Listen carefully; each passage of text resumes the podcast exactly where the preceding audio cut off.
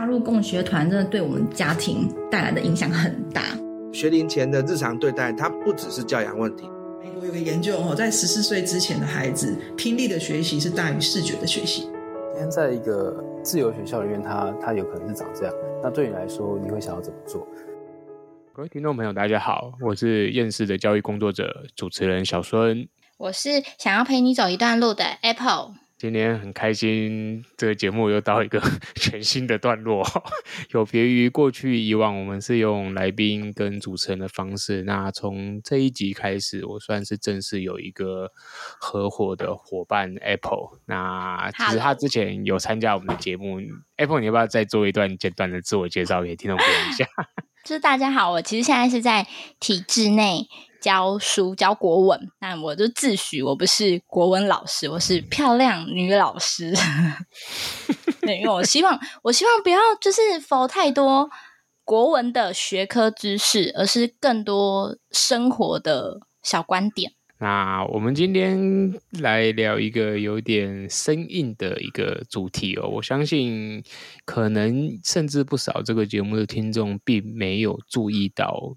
就是在前几周有一个民法第一千零八十四条的这个修法的一个法案的这个新相关新闻哦。不过这个东西其实在社会上面闹得蛮大的。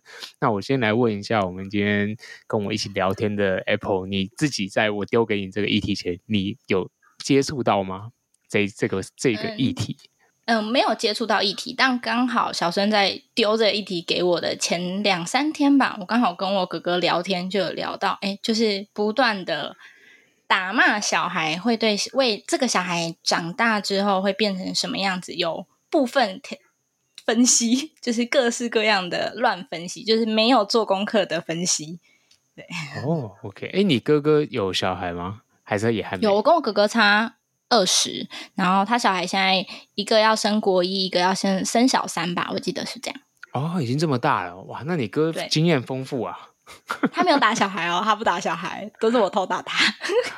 好，OK，我提醒你一下，你的那个麦稍微离一点点距离，因为刚会听起来会有一点重叠。对，好，哦、好，那我这边帮听众朋友补充一下，我们今天要聊的这个议题就是关于说家内的。管教到底可以到什么程度？那其实这也在法律上面是有规定的哦。那民法的第一千零八十四条，它这上面就写吧。我大概简单的讲一下，就是说，父母对于未成年的子女，他是有保护及教养之权利义务。诶，我先问一下 Apple，你觉得合不合理啊？这句话，保护及教养的权利义务是很 OK 的，但是什么样的保护，什么样的教育是值得探讨的？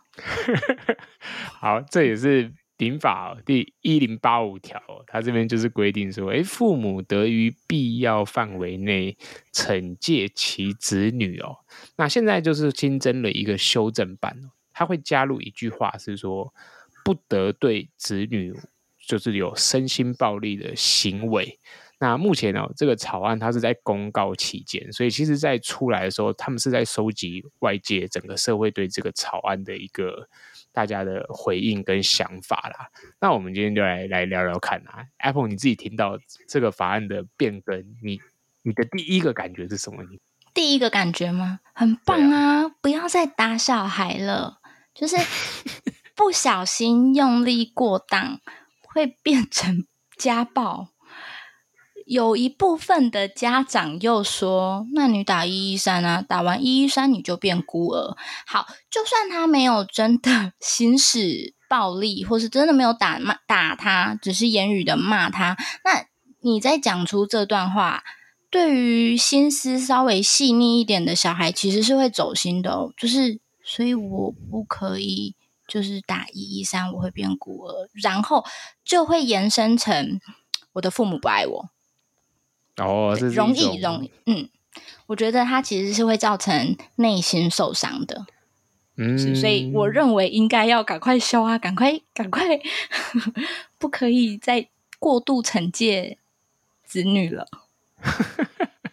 但是我不得不我提问一个很实际的问题哦，因为我们今天聊天的这个 Apple，它是在学校内服务嘛。其实我自己在，那我们先从我们小时候的体验好，你自己在以前从小长大到这个过程中，你你有没有哪一个阶段是有被学校体罚过的？被学校体罚吗？有，国中的时候，因为我我因为我读私校，所以我老师比较严，但是老师打完我们这一届就再也不打人了，但是。那个时候老师打的理由不就是嗯，那个老师也是国文老师，他很注重就是不可以说屁这个东西，他他听到屁他会生气哦，他就是会把就是他会把比较讲的听的学生叫过来，然后揍你，就是拿那个热熔胶条揍，然后我们就是后期就是知道他为什么要打我们，但是就是好会痛啊，但我还是要讲，所以他其实那个对那个阶段的我没有造成太大的。心理创伤，就觉得回过头来看，嗯，很有趣。你是说，因为你已经长到国中阶段才被打，所以没有留下创伤，是这意思吗？那个是那个是老师打，可是，在家庭，我妈真的是很爱揍我。以前，我妈都拿那个苍蝇拍后面的屁股，正常人是拿打苍蝇的那一面嘛，我妈拿屁股那硬硬的地方，细的部分。对对对，就揍我，然后就揍到红红的一条一条，那也没有伤嘛。我妈就会揍完我，就跟我说过来擦药，就是擦芦荟，就赶快消热。然后我印象中就是这样打，然后每一次打完，她都会帮我擦药。可是我觉得还好，妈妈有做擦药这个行为，让我知道哦，她不是不爱我。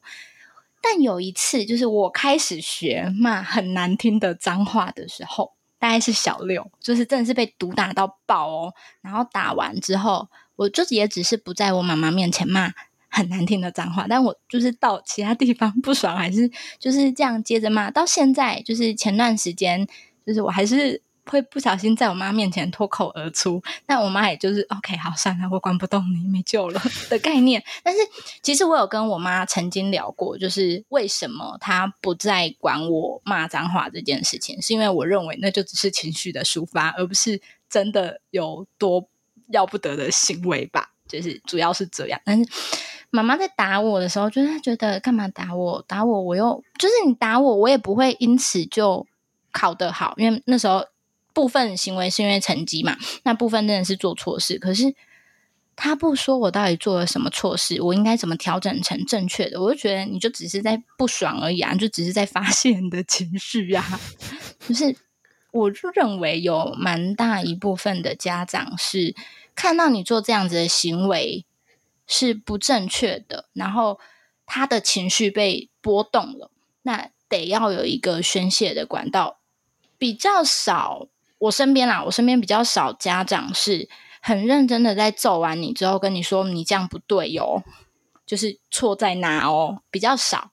但是可能他们会认为小孩是。可以知道这是不对的，但是怎样是对的？我觉得小朋友是没有办法在那样子的年纪理解到的。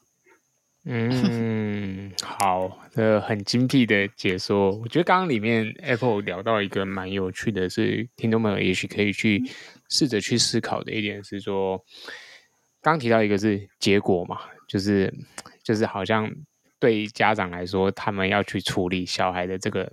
这个他们并没有去解释这中间你为什么不能做这些，他只是想用一个惩罚的方式来达到一个让小孩会怕不会再做这件事情的手段，对不对？嗯，那你自己也觉得这种方式其实是没什么用处的嘛，对不对？就是我觉得很吊诡，但是吊诡的原因比较像是，如果我不打他不骂他，那别人就会觉得我没有教好他。可是其实。嗯不，不用用惩罚责备你，其实可以好好的跟他用沟通的跟他说，更好的样子应该是什么样子的，就是更好的状态应该是什么样。嗯，所以，我们简单的来说好了，应该是说，管教的方式不是只有打骂，对不对？你其实有很多种模式可以去进行，可是呢，在台湾里面，我发现这一次这个修法的法案啊，我看到很多很多的很有趣的留言，他们是真的就是觉得说，你不用打骂，你就是不会管小孩，你就是放任小孩，然后他们就觉得你这种才是社会的乱源跟祸根。有，我有，我有看到这种，好可怕。没有啦，就是很很看到会心很疼。嗯，可是我有我想反问的是说，我觉得 Apple 你在学生时代的例子跟我有一点差距了，因为我自己从国小开始就是，我每一每一任的老师都会都会打学生，然后 我们算是从小被打到大的，然后我印象蛮我印象是蛮深刻的。我觉得确实讲到一点就是说，国小你被打的时候，其实你会留下蛮深的阴影。因为你不知道你做错了什么事情，那你就只是被惩戒、被处罚。可是其实你不会真的去知道说你要怎么改变。那到国中阶段，我觉得确实就像嗯刚才分享的，我觉得你会知道，就是做这件事情他打你的目的是什么。那也许你自身可以去反思到。你要不要再去做这件事情？对，这是我我自己觉得在校内是看，但是我蛮想知道是说，我知道我们在节目不能透露太多，各各大家各自教育的在场域在哪里，但是你自己在体制内，你看到的这个，就是老师其实也有教养的权利嘛，对不对？因为老师本来就是在帮学生做教育嘛，那跟父母差别只在于说。老师可能没有保护的这个权利，那老师拥有这个教养的权利义务之下呢？你觉得教师是拥有惩戒权好，还是没有惩戒权好呢？比如很多老师他们觉得，我如果不不去打、不去骂这些学生，那他走歪的路，难道是我要负责吗？你你你怎么看待这种社会大众普遍他们去针对这样子的很以偏概全的言论去？在学校里面你，你你觉得会是什么样的状况？你自己因为你在现场嘛，你你目前看到的你的现场状况是什么呢？嗯，就是坦白说，还是会不小心，就是他们真的是闯大祸了，真的还是会不小心说话比较重，但也不至于到很严厉的骂他们，但是就是会比较严肃的跟他叙述这个事情的来龙去脉，然后结果。会影响到什么人？但是大部分的老师会觉得，我跟你讲那么多干嘛？你们又听不懂，你们不会听得懂。就是他们，嗯，我觉得差别是在我相信他们是个会思考的人，但是大部分，嗯，因为现在在国中嘛，国中相对心智年龄又没有像高中生这么成熟，所以会更觉得 他们听不懂啊。怎么会听得懂？这是不是我们你不要跟他讲可不可教化的问题？对，就是他们 认为，他们认为学生是要用骂的才听得懂，就是也不是听得懂，才会知道那个不对。就跟就跟我家狗狗，就是做错事会揍他屁股啊，不可以吃垃圾桶的食物。可是你 你不会跟他说垃圾桶的食物不能吃哦，因为他听不懂。我我觉得就是很像这个感觉，但我我没有批评老师们认为学生是小动物之类的，就是他们嗯，另外一个原因我我猜测的啦，也不确定是不是真的，就是你需要跟学生谈，那你就必须先了解学生的想法，那。这个一来一往的时间会拉得太长，啊、对，他没有那么多的时间可以等他变好，没有办法等他知道就是来龙去脉，嗯、所以可能会不愿意做这样子的尝试。我觉得是这样，啊、就是如果他有很多很多时间，我相信应该也不会有老师真的想要每天都扮黑脸，那太累了。对。好，这个很有趣哦。我觉得我简直就像是在我挖洞给你跳，就是你一个一个。对啊，我觉得我没有发现啊，但我现在哎就是这样啊。但是我 我没有要挖洞给你跳啦，因为我我觉得刚才讲的一个很大的重点是，现在的教育不论是家里或学校，其实讲究的都是一种很速成的教育，就是我今天要你改善什么，我就要你立刻做到。那嗯，立刻做到这件事情，就像刚刚 Apple 分享的，其实。沟通是一件很花时间的事情，就是一来一往，不是一两天，就是一一两周，就是一两个月去了。对，那可是，在学校这种地方，或者甚至是家里，我觉得其实很多家长是没有这个耐心的，就是觉得说我今天看到这个小孩的问题，我现在就要他改变。那沟通要花那么多时间，我做不到。那最容易的就是我现在就打下去，他就不立刻会停止这个行为。那过几天他又出现这个行为的时候呢，我就再打。就是这这是这是我把一般家庭家庭的 那个教养方法全部都把它讲完了。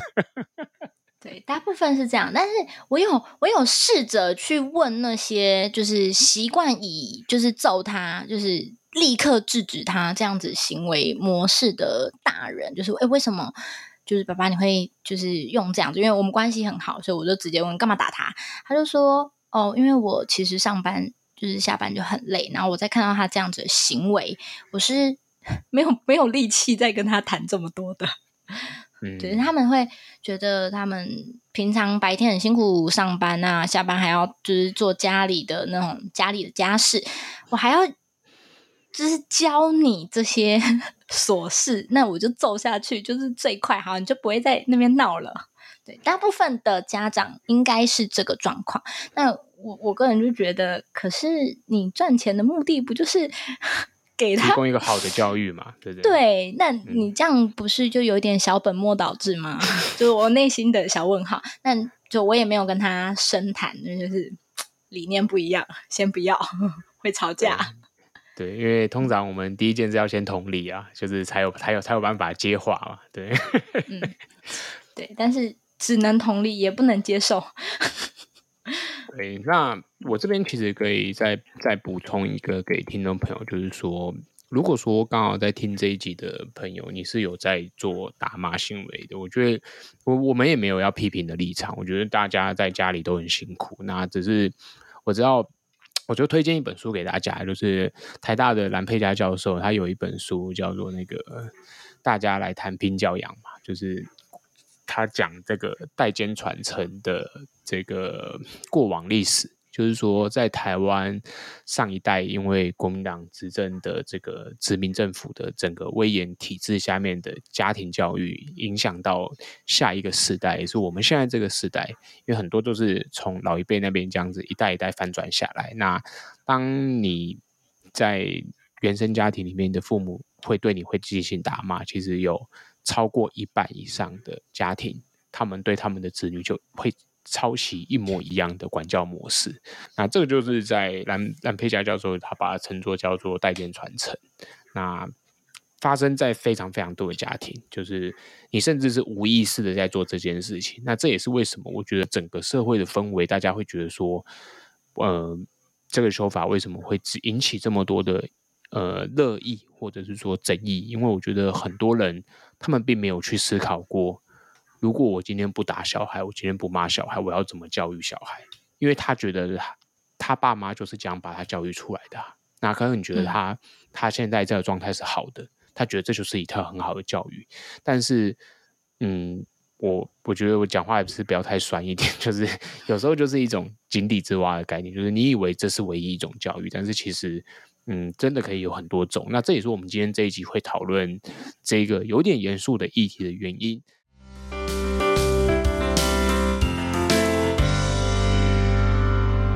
我们接下来来来聊一些 酸民的评论，好不好？好，这个很凶哦。你喜欢看网络上酸民的评论吗？我其实会觉得，我会想跟他吵架，所以我会避免我自己去看酸民的话，因为我要酸起来，我也是。不是很客气的那一种。你是会去回文的人吗？不会，不会，不会。但是我会想吵架，就是我会，我会截图，然后跟我好朋友讲说：“你看看他，啦啦啦。”然后我就开始爆炸。然后我对，就让你现在做的行为一样，就截图。哦，哎，你你你知不知道比战啊？你有你知道就是网络上，我知道，我知道啊。你是会去跟人家比战的人？不会啊，我不会啊，会啊，我不敢，我俗辣，我怕被肉收。我以前国高中的时候，我很常做这件事情，就是到处站，我还蛮无聊的，对。然后我我蛮喜欢看酸民讨论的啊，就是，但是我现在大部分是抱着看戏的心态。但是其实，在看这个议题的时候，我我自己其实还蛮没有办法冷静的。就坦白讲，在这个法案刚出来的第一周。我自己去看所有的这些网上的留言的时候，我觉得台湾的教育是没有没有什么希望的，这是这是实在话。好，那我们我我来念一个其中我挑到的哦，就是有有一个网友就写说，他说教小孩还有可能犯法，那还生个屁啊？他说老师和父母都不能管教小孩，然后让小孩接受双标党网络上的洗脑教育，意思是这样吗？哎，你你看了这一段，你感觉我要回复是不是？哈哈哈。对，如果你你会怎么回复？我如果我要认真要回复他吗？我可能，哎，但会不会哦？他们应该是不会听我们的节目，就是 我们没有指名啦，他不会知道是我们在念他的留言。哦、好，就是而且是不同地方的吧？对不对？对啊，对啊，对啊。就是我认为，就是法律上的定义不是。不可以管教，而只是不不可以打骂而已，就是不可以让他身心灵受到伤害啊！他有点断章取义了，这个。那他哪里有说不能管教？可以管，可以教，但是不能打。因为我自己是认为不能打骂啦，就是我我的立场是。嗯、然后，嗯，可是我也可以理解那些就是真的行使打骂。这个行为的家长可能也是无助，然后正在寻求协助吧。嗯、就是我认为他是，就是就像刚刚小孙刚才你说的，就是他们小时候是被这样教出来的，所以他嗯很很直接的就复刻父母的行为。嗯，但嗯，就我很常认为，就是那些老师、其他老师们口中的问题学生，都是遇到问题的。学生而已，那出现这样子比较会让孩子受到不舒服，不管是身体还是心灵受到一点伤痕的这种家长，也可能正在就是遇到一个困境，无法好好，不能说好好，无法更妥当的不让他们受到伤害，所以不小心行使了这样子的行为，嗯、对，嗯、这是额外小补充。今天我们 Apple 真的很能同理家长，我有点佩服。我这就是同理心达人，真的不然我会太生气。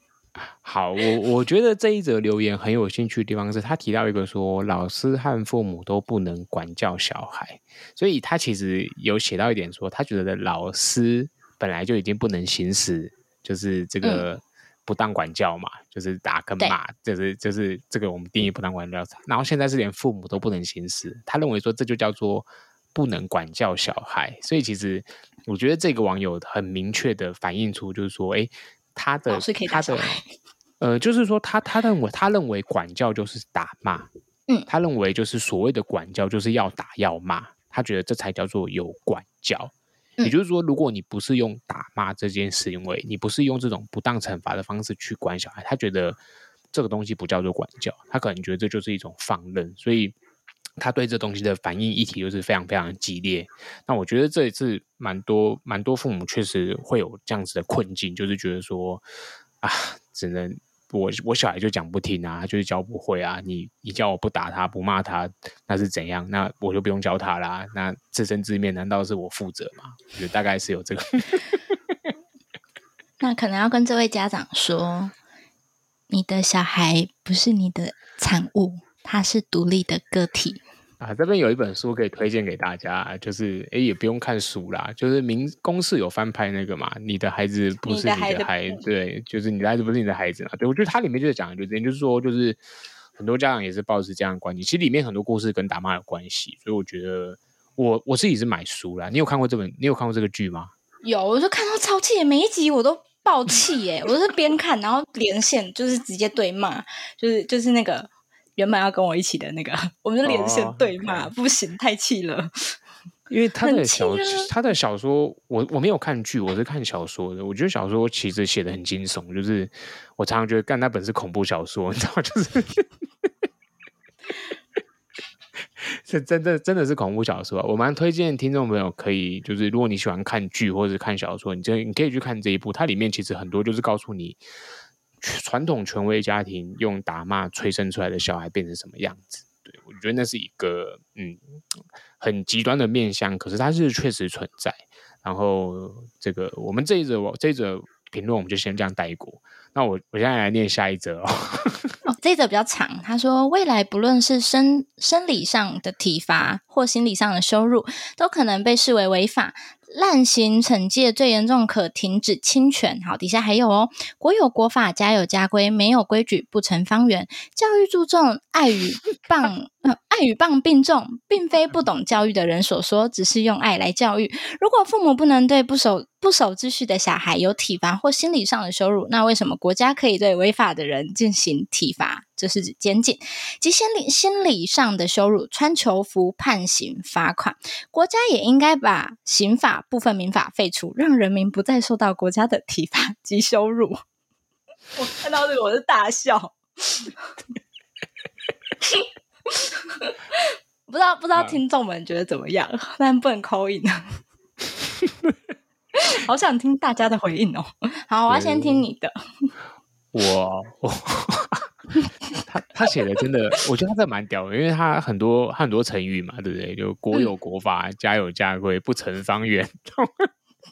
什么教育着重爱与棒并重嘛？就是我觉得这个人这个人写的这么。落落长，对不对？其实他就是要表达一件事，就是说所有的东西都是要有秩序的。那他觉得有就是体罚，或者说我们讲的不当惩戒，它就是维护秩序的一种手段。所以在他的脉络里面，我觉得其实他就是一个非常有秩序的人。他觉得人只要活在这个秩序里面，他就可以变成一个好的样子，或者说一个就是就是一个教育该做的事情，就是把人。给放在一个秩序良好的世界里面，让他去遵循着法律去运作。那但是整体的言论听起来，其实他就是在讲说，就是你今天立了这个法，就是这就是一个，就是讲说所谓的爱的教育。他其实他这里面真的写爱的教育嘛？他说，嗯，不懂教育的人所说的只用爱来教育。我我我其实我不知道这个人到底看了多少。教育相关的研究或是书，但是 就是我觉得台湾很多人把爱的教育就是无限上纲成，就是好像说爱的教育就是放任，就是让他自己长自己，这就叫做爱的教育。但是，我不知道 Apple，你有没有听过爱的教育？嗯，其实其实我爸爸从小哦就一直只要我妈准备，就是只要在寻找苍蝇拍，我爸就会跳出来，就是。不让我妈妈打我，然后我我爸那时候就说，你要用鼓励的啊，你要用爱啊。可是那个时候，那时候国小嘛，就觉得嗯，我爸真的很宠我。我爸就是我知道我做错事啊，所以我现在心甘情愿被我妈揍。你不要跳出来啦，你你在干嘛？你不要不教我。就是我当下真的有觉得我爸爸没有要惩罚我，也许他知道，我知道。我做错了，所以他也认为不用惩罚。但我爸从小就会跳出来保护我，然后导致就是到某一段时期，我只要犯错，我就找我爸当挡挡箭盘，然后造成他们夫妻的对立面。但其实就是蛮不懂事的一个行为，就是我知道我做错，然后我也知道我妈准备揍我，然后就是前前后后我都是知道。就是一整套。可是小时候在没有接触到教育的时候，对于爱的教育确实是会有刚刚的那一段迷失，就是嗯，如果这样子的情况下，是不是就不够好？可是，在接触到就是比较比较常在看教育相关的书籍，然后也接触到学生跟蛮多就是同温层的，发现。嗯，所谓爱的教育，比较倾向是我让你知道我，我支我支持你，我我会愿意听你说你怎么了，而不是直直接不管不顾的，就是打下去。那 我猜，对，我猜这个人对于爱的教育的定义，可能比较像是当年小时候的我，就是爸，你不要不不管我啊，对，比较像是那样子，就是不要太宠溺。可是其实。爱的教育应该是会愿意花时间精力去沟通，嗯，对，也许爱的教育应该改成沟通教育吧。我听到一个关键字，那个“宠”哦，其实我我这个我有想要回应，嗯、我我大概两年前吧，我也有亲戚朋友也跟我跟我老婆说，我们不能这样子宠小孩。他说，就是我们的教育是是有问题的，就是说。就是小孩就是要打，就是哭，你就是要揍他。然后 那时候我就蛮 爆气的，对，我就跟我老婆说，就是你叫他跟我讲，对，因为他跟我老婆讲，他不敢跟我讲。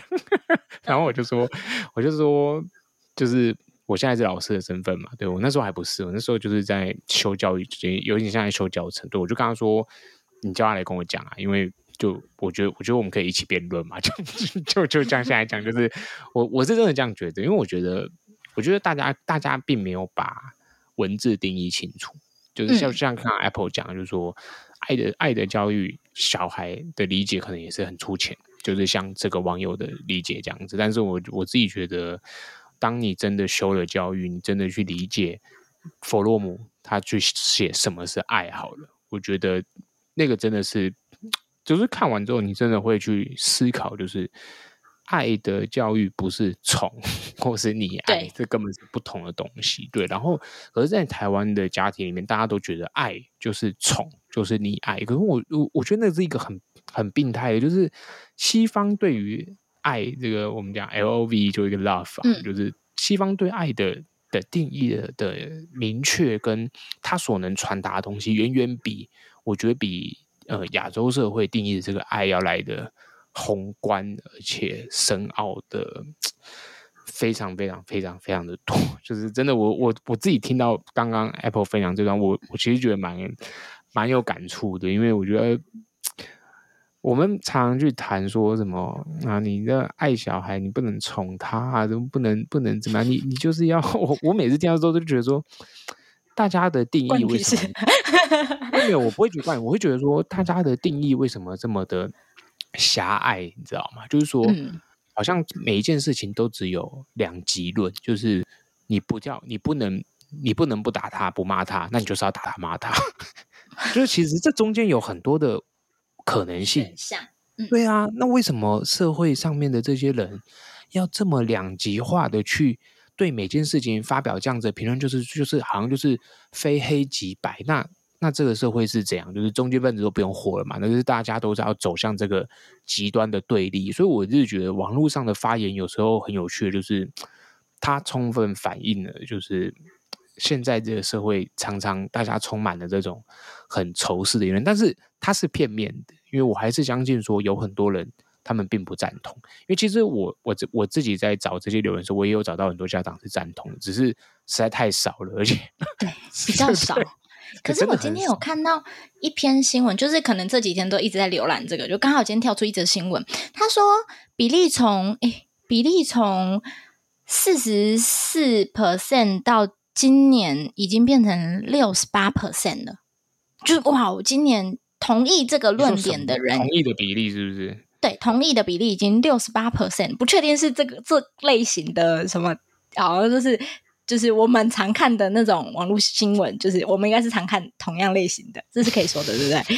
什么 天下的那个，他的翻转教育对对对，对之类的，他的那个比例，我也不确定他是不是嗯抓的那个大数据是就是各年龄层都有的，还是就是否。就是会点进来这个地方的比例，嗯、对，所以其实我也不确定这个比例是怎么来，但是我看到这个数字，我觉得如果这个是真的话，也太棒了吧，台湾，就真的很开心呢、啊，我相信是真的。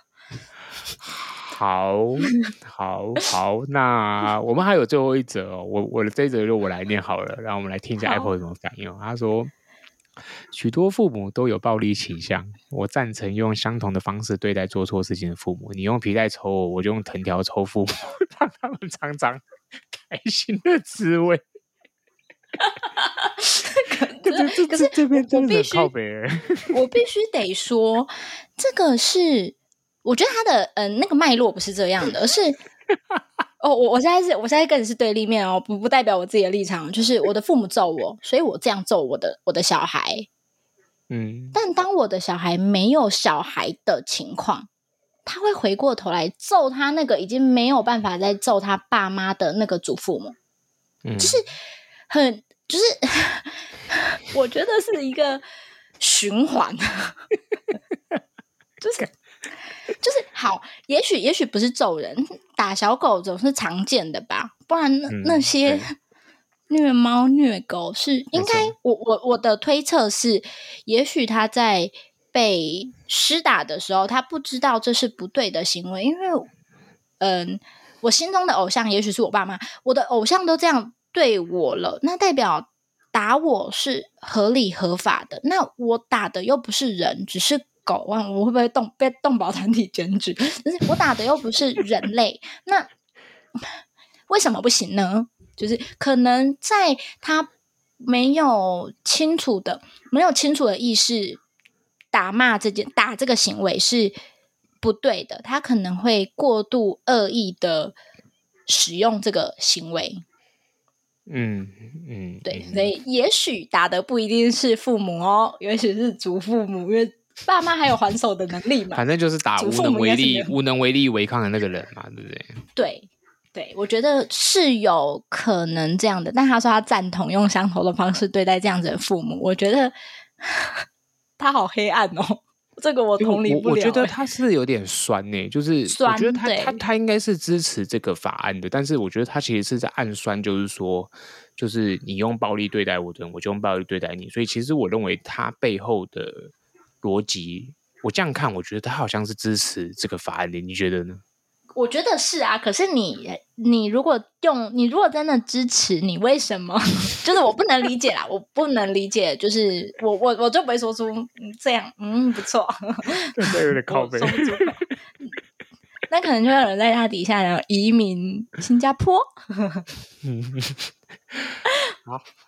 好，我们今天聊了不少关于这个议题的东西。其实这是一个很有趣的话题，我觉得大家嗯、也不用真的用太严肃的方式聊，因为像我们节目刚开始可能是比较严肃的，我们去念了法条，然后我们去谈了一些各自过往的经历。但其实我觉得讲到这些酸民的言论，其实你可以看得出来的，有些人是有幽默感的，然后有些人可能是带有一些情绪的。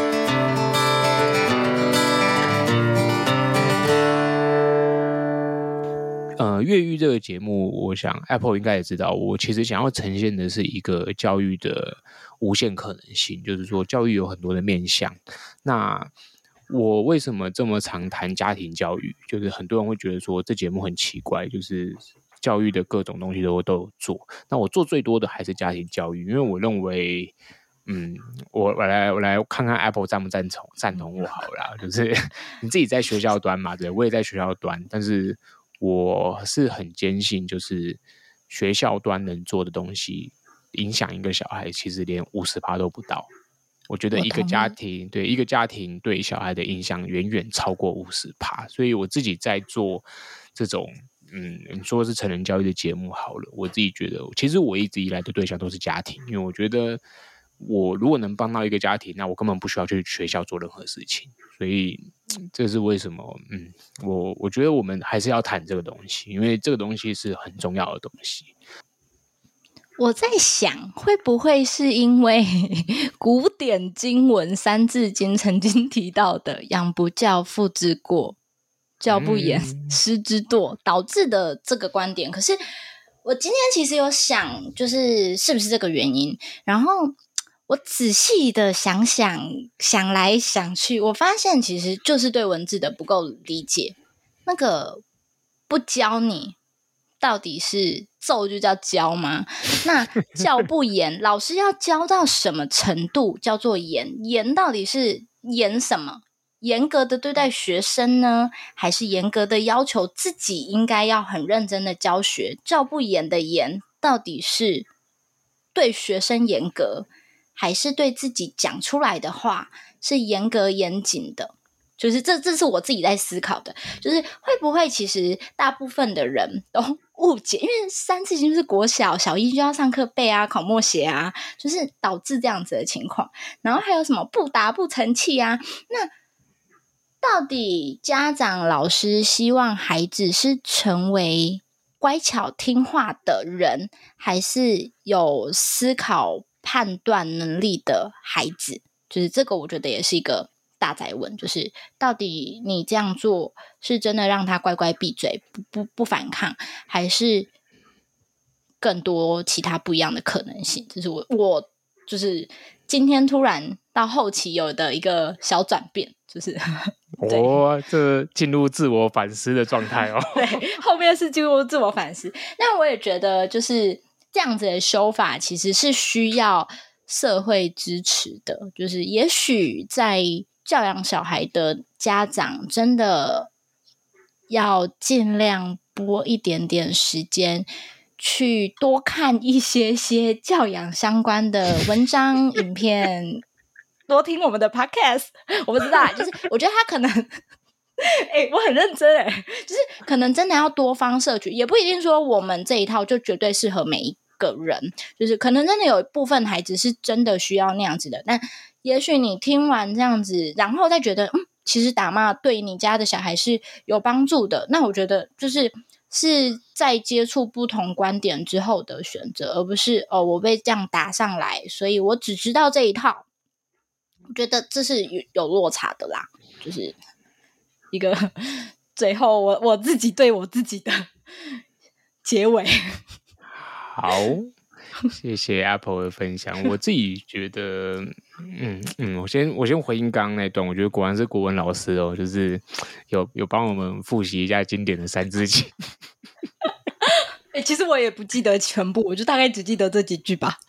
但是我我蛮喜欢这个解读古文的文字的观点，就是说，我们可能都用某一种很片面的角度去理解那短短的几个字。就比如说《三字经》就三个字，三个字，三个字嘛。对。嗯。但是这三个字到底传达的出来的背后的含义是什么？我觉得其实我们未必真的去理解，因为讲白一点，我们都不是古人嘛，我们都是用后世的观点去解释这些东西。嗯。那，嗯，我自己最近在上那个猫头鹰协会的那个朗读课，然后他们给我们看一个很有趣，就是说，哎，我说。我要岔题外话，反正这到时候我可以剪掉。就是他就是分享给我们说，如果你今天要去带古文给孩子听，就你要去进班去读古文，让孩子去写赏析，他就是提醒我们说，请你一定要念原文。那原因是因为，我想 Apple 你应该很清楚，就是写给学生看的版本都是后世的人转译的嘛，然后转译的时候他会省略掉非常非常多的东西，因为。古时候的文言文写下来的东西都是呢，就是就是类似这样这种三四个字，它是用很短的文字形成他想讲的一整句话，所以，他就是在提醒说，就是你拿转译的文字给学生，其实他跟原文的差距有时候是天差地远。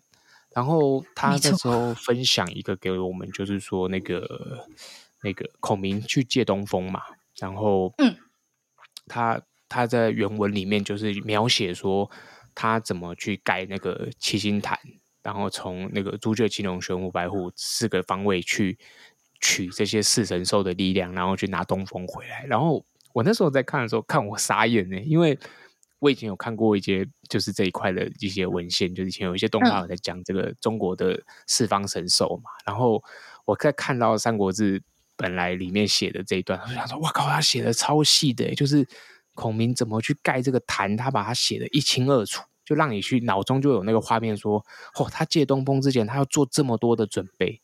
可是，在转译本里面呢、他就只有一行字：孔明去借东风。然后就没有了。然后，对，我想说，你刚才说的那一段我不知道哎，因为我就我没有我没有认真，对，就你没有去去细读原文，对。然后其实我也不知道。然后那时候我看的时候，我非常非常惊讶，我想说，靠腰那转译的人是怎样？就是他为什么把这个这么这么重要的东西忽略掉？可是我后来觉得，这就是后世的人他。他没有感觉这个东西重要，他甚至他不知道这东西写出来是为了什么。他可能觉得对小孩来说，他看不懂他为什么要组这个摊，那我就干脆不要写。可是我觉得在刚才分享的这个读这个短短的三字经，也是有点类似的含义，就是说我们到底真的抓到古时候的人他想要告诉我们什么吗？就是像孔明借东风，我认为作者之所以描述的这么详细，就是想要告诉我们说，他是他借这东风，他要做了多少的准备，有多么的困难。可是在，在 在我们熟知的故事里面，没有这一段，对，就 完全没有，完全完全没有这一段啊！对，然后我那时候看的时候，我就觉得，哎，为什么为什么会这样子？那我觉得这也是，就是我们这是这是刚刚那个题外话。那我自己对这个话题议题，我我觉得其实今天 Apple 分享的很多的例子，我觉得。打到非常多的点。那我这边最后做节目做一点总结给听众朋友，也是刚才 Apple 有分享说，我们也许可以多读一些东西。那我也会在节目的资讯里面多放一些东西，是说我觉得也许可以帮助到大家去进行这个议题的反思跟思考。那我觉得今天很重要讲到一点是说，呃，第一个我自己讲到的代间传承，就是说，诶，我们是不是能够逃脱上一代对我们的教养？让我们不会复制它到这一代。那我推荐大家就是可以去看蓝佩嘉教授的书，因为他在这个议题上面的研究，我觉得在台湾算是蛮透彻的。因为他是用田野调查的方式去访谈每个家庭，那得到的一整本写下来一本很经典的书。那这本书他还有 podcast，就在静好听里面，大家可以去听。那对，然后除了这个这个代间传承以外，另外一点，我觉得其中也是刚刚那个 Apple 也前面很早期就跟我们分享一点是说。沟通技巧是一个很需要培养的东西。那我觉得很多家庭是因为受挫于沟通技巧，所以最后我们只能用打骂的方式。那这个东西我就就是老王卖瓜一下。我们节目其实有做过 PET 父母效能训练，也是在讲这东西，就是说父母到底要怎么跟孩子沟通。那我觉得不只是父母效能训练啦，你坊间可以找到无限多的沟通术的书。那如果说你真的觉得，你想要着手进行的是沟通的改变，那我就建议你，诶，那你可以去往沟通这一块去看，因为其实我觉得很多人他们打打了小孩，骂了小孩，只是因为他不会沟通。对，就是我们都知道，就是成人最后的方法就是暴力嘛，就是用这种惩戒的方式去处理我不会沟通的事实。那这个就回到。就是沟通的技巧里面，大家可以去梳理。那我觉得另外还有一个很重要是，也许我们前面并没有特别去强调，它是说，也是 Apple 也前面也提到的那个情绪的呃抒发，就是说我们讲说，有些人可能他打下去是因为他当下情绪是暴走的，他是没有办法去好好去面对他自己。他也没办法好面对孩子。那如果说你是情绪有问题呢？诶，我们节目也有做过一系列的 教孩子跟情绪做朋友在这些书。对，我，我觉得也不是推我们节目，就是你也可以看我们节目推荐的书，然后你也可以去看坊间有太多太多的智商师都在推这种情绪教养的书，然后跟告诉你说情绪对人的影响。那我觉得其实从刚才我分享的这三点，你就可以去切入说。如果我其其中一个点处理好，你会发现在打骂的议题里面，我觉得你会看到一个蛮不一样的世界。那当然，我我自己的心里，我跟 Apple 比较不一样说，说我认为，如果说你真的对这些东西有点透彻的话，我不认为有小孩是需要被打骂教育的。我认为所有的小孩都是可以不被打骂都能够理解，只是在于说你能不能找对方法。嗯、对，但是就是我我也认同，就是很多父母可能你。大家白天要工作，然后回来可能就已经很累了，所以就大家各自有自己的课题。对对对。那今天作为节目尾声，Apple 有没有什么还要补充的？哦，有，我刚刚有想到一个，如果真的暂时没有办法不打不骂的情况下，就是真的打了，那就跟孩子说，还是要谈到你为什么打他啦，就是不要打完，然后就假就假装这件事结束了，因为。结束的只有你的情绪而已，就是小朋友永远不会知，嗯，不够成熟的小朋友是没有办法知道我刚刚为什么被揍了。我只知道哦，刚刚那样是不可以的。但是那怎么样会更好？可能还是需要在处理完，就是他马上立即让他停止之后，花个时间去好好跟他谈谈这件事。然后我认为比较。妥当的跟孩子沟通的一个小技巧是，你不要把他当个孩子，你把他当跟你一样大的人，只是比你晚出生而已。就是他跟你一样是个大人，你不会跟你的同事说：“哎、这样不行”，然后就揍他两下。对，你会好好的跟他说：“这样不对哟。”然后我们怎么样会比较好啊？就是对对吧？比较像是把他当个跟你平等的人。去跟他沟通，会让沟通更顺利一点点。就是我我个人啊，我个人会这样子做。那给大家做一个小小的参考，就是如果真的不小心打了，拜托一定要去守他，不然他心里会受伤。对，好，谢谢谢谢 Apple 的补充，我我我很认同哦，因为我觉得就是我们常常都觉得，就父母常常会有一种沟通，就是。我不用跟你讲，我只要做这件事，你就会好像知道我在想什么。其实这是狗屁哦，就是 就是我不知道大家情情侣之间的相处有没有经历过，就是常常很多莫名其妙的吵架争执，就是讲你在生气吗？就是、没有啊，对，对，没有啊，我没有啊，我没有啊，就然后然后然后就吵了，就开始吵嘛。对，就是父母跟小孩的沟通其实也是一样，就是如果你不用讲的，敢谁是你肚子里的蛔虫，对不对？没有人猜得出你到底在想什么。对，所以其实沟通最重要的就是回到。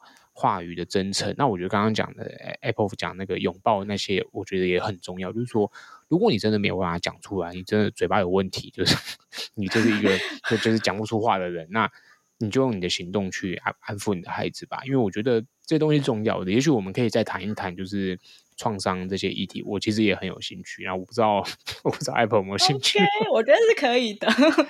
对，我觉得很有趣啊。好，那。